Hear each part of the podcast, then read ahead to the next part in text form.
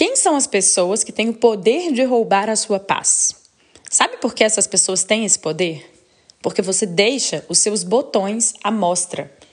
Você coloca disponível para essas pessoas o botãozinho de te tirar do sério. Eu sou a Carol Rache e hoje eu vim te convidar para acender a sua luz.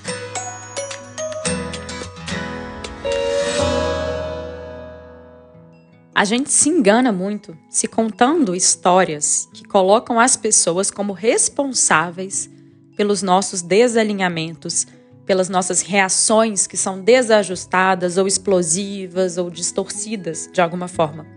A gente se conta a história, nossa, o outro me tirou do sério. Tá, mas por que o outro consegue te tirar do sério?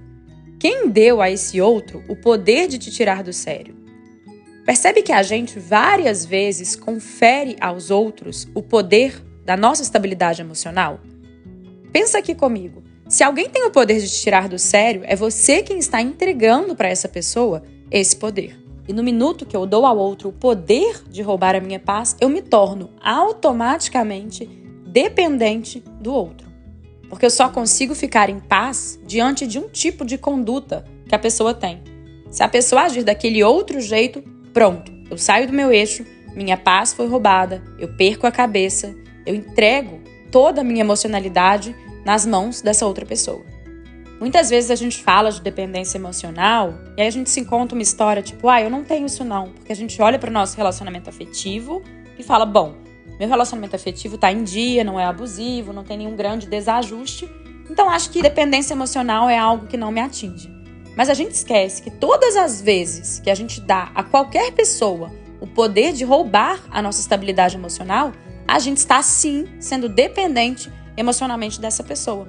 Se eu não tenho a gestão das minhas próprias emoções, se é o outro que define se eu vou estar no meu eixo ou se eu vou perder a cabeça e sair do eixo, então eu não tenho nas minhas mãos a minha própria emocionalidade. Eu queria que esse podcast de hoje não fosse uma reflexão só mental, eu queria que vocês parassem e, de uma forma prática, fizessem um exercício de mapear quem são as pessoas que têm esse poder de roubar a paz de vocês.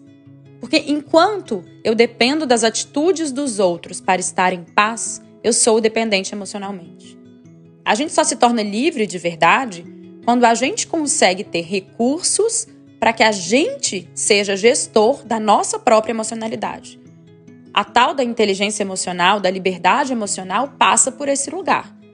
Se eu consigo, mesmo diante da atitude desalinhada do outro, conter as minhas emoções, ou digerir as minhas emoções, ou lidar com as minhas emoções, eu sou gestora da minha emocionalidade.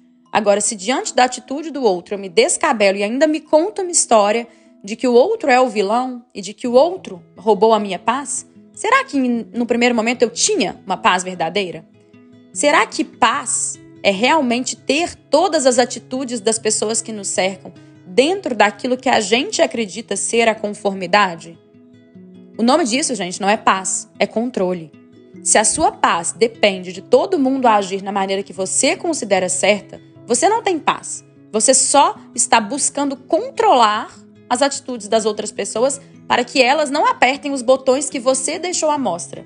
Porque quem sofre de dependência emocional é como se fosse uma pessoa que tem vários botõezinhos e eles estão 100% disponíveis. Então qualquer pessoa pode chegar e apertar o botãozinho perder a cabeça, apertar o botãozinho surtar e você prontamente obedece o comando. Viver assim, gente, é muito ruim. Simplesmente porque a gente não tem nenhum controle, nenhuma garantia de que as pessoas não vão apertar os nossos botões. Várias vezes elas vão, e a gente precisa ter internamente recursos para não atender esse comando. Então o outro está fora de si, ele vem, aperta o meu botão surtar e eu não tenho recurso nenhum para não obedecer o comando. Aí eu surto junto do outro. Eu deixo que o outro comande o meu estado emocional. Agora, se eu tenho dentro de mim condições de observar o outro tentando me convidar para o surto e falar: não, essa é uma escolha minha, eu me torno livre emocionalmente. Esse é o conceito de liberdade emocional. Eu não dependo mais do outro apertar ou não apertar o meu botãozinho para que eu me mantenha no meu estado sereno, no meu estado de paz. E a liberdade emocional não garante que a gente vai ficar sempre nesse estado sereno, sempre no estado de paz, porque isso não é possível. Mas ela garante que quando as emoções desafiadoras chegarem, a gente vai conseguir usar essas emoções para o nosso próprio crescimento. Porque a maioria das pessoas deixa que os outros definam o estado emocional delas e mais, ainda desperdiçam as emoções negativas. Eu já gravei um podcast sobre isso, chama Emoções Desafiadoras. Nesse podcast eu conto que todas as emoções têm uma razão de existir. E muitas pessoas, o que eu mais vejo por aí, são pessoas desperdiçando a oportunidade de entender o que é que uma emoção negativa veio nos contar. Às vezes as pessoas até entendem que a emoção negativa pode sim nos ajudar a observar algo em nós, mas elas simplesmente não têm nenhum recurso para voltar para o próprio eixo. Então, quando alguém convida para o surto, quando alguém aperta o botãozinho dessa pessoa, ela não consegue depois se trazer de volta para o eixo. Ela depende de condições externas para estar no eixo ou fora do eixo. Então, se eu não tenho esse recurso para voltar para o eixo, eu não consigo nem aproveitar a emoção negativa para poder olhar com clareza, objetividade, serenidade e pensar: bom, aqui veio essa emoção. Para que essa emoção me invadiu? O que, que eu posso crescer? Como eu posso aprender com isso? Se eu não tenho inteligência emocional, liberdade emocional, quando essas emoções chegam, eu me desoriento, eu me afogo nelas. É essa sensação. A gente se sente sufocado, a gente se sente perdido e afogado nessas emoções. Então hoje eu queria convidar para uma autoobservação assim bem honesta. Você se sente refém das suas próprias emoções?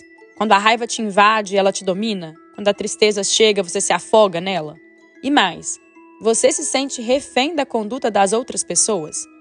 O mundo inteiro pode chegar a qualquer momento e apertar o seu botãozinho do surtar?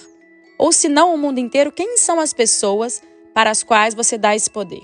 Se existem emoções que te fazem sentir essa sensação de estar afogado, e se existem pessoas que podem apertar o seu botãozinho do perder a cabeça, então sim, você também tem dependência emocional.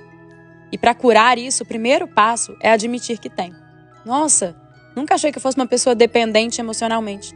Mas agora eu vejo que outras pessoas têm o poder de roubar a minha paz e que várias vezes eu me afogo nas minhas próprias emoções.